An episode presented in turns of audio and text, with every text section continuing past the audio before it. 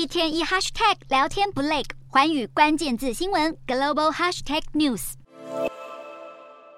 乌克兰持续迈入春季，路面厚厚积雪慢慢消退，乌军士兵现在能更轻易穿越树林侦察敌军动向。但在几个月前，可能谁都料想不到，乌克兰能挺过有史以来最艰难的冬季。当地时间一日，乌克兰总统泽伦斯基与外交部长库列巴赞誉乌克兰人民熬过寒冬。他们表示，俄军自去年十一月底以来强攻关键能源设施，造成数百万家庭没水没电可用。但这并没有削弱乌克兰士气，反而激起反抗意志，把俄国总统普普丁的冬季恐怖主义打得溃不成军。如今春天来临，乌军依然坚守着北东南各面的主要防线。尽管乌克兰团结抵抗，暂时熬过难关，但是侵略者俄罗斯在中国与伊朗的军事援助下，让战争永不见尽头。美国国务卿布林肯警告，如果中国提供俄军致命武器，将付出沉痛的经济代价。美国媒体 CNN 评论，布林肯这次发言是美国在中国援俄问题上提出的最严正警告，显现美中两国交锋越来越直接。外交摩擦恶化，不管是中国助长俄军侵乌、间谍气球事件，或是再度燃起的新冠病毒源头争论，恐怕随时会让美中新危机一触即发。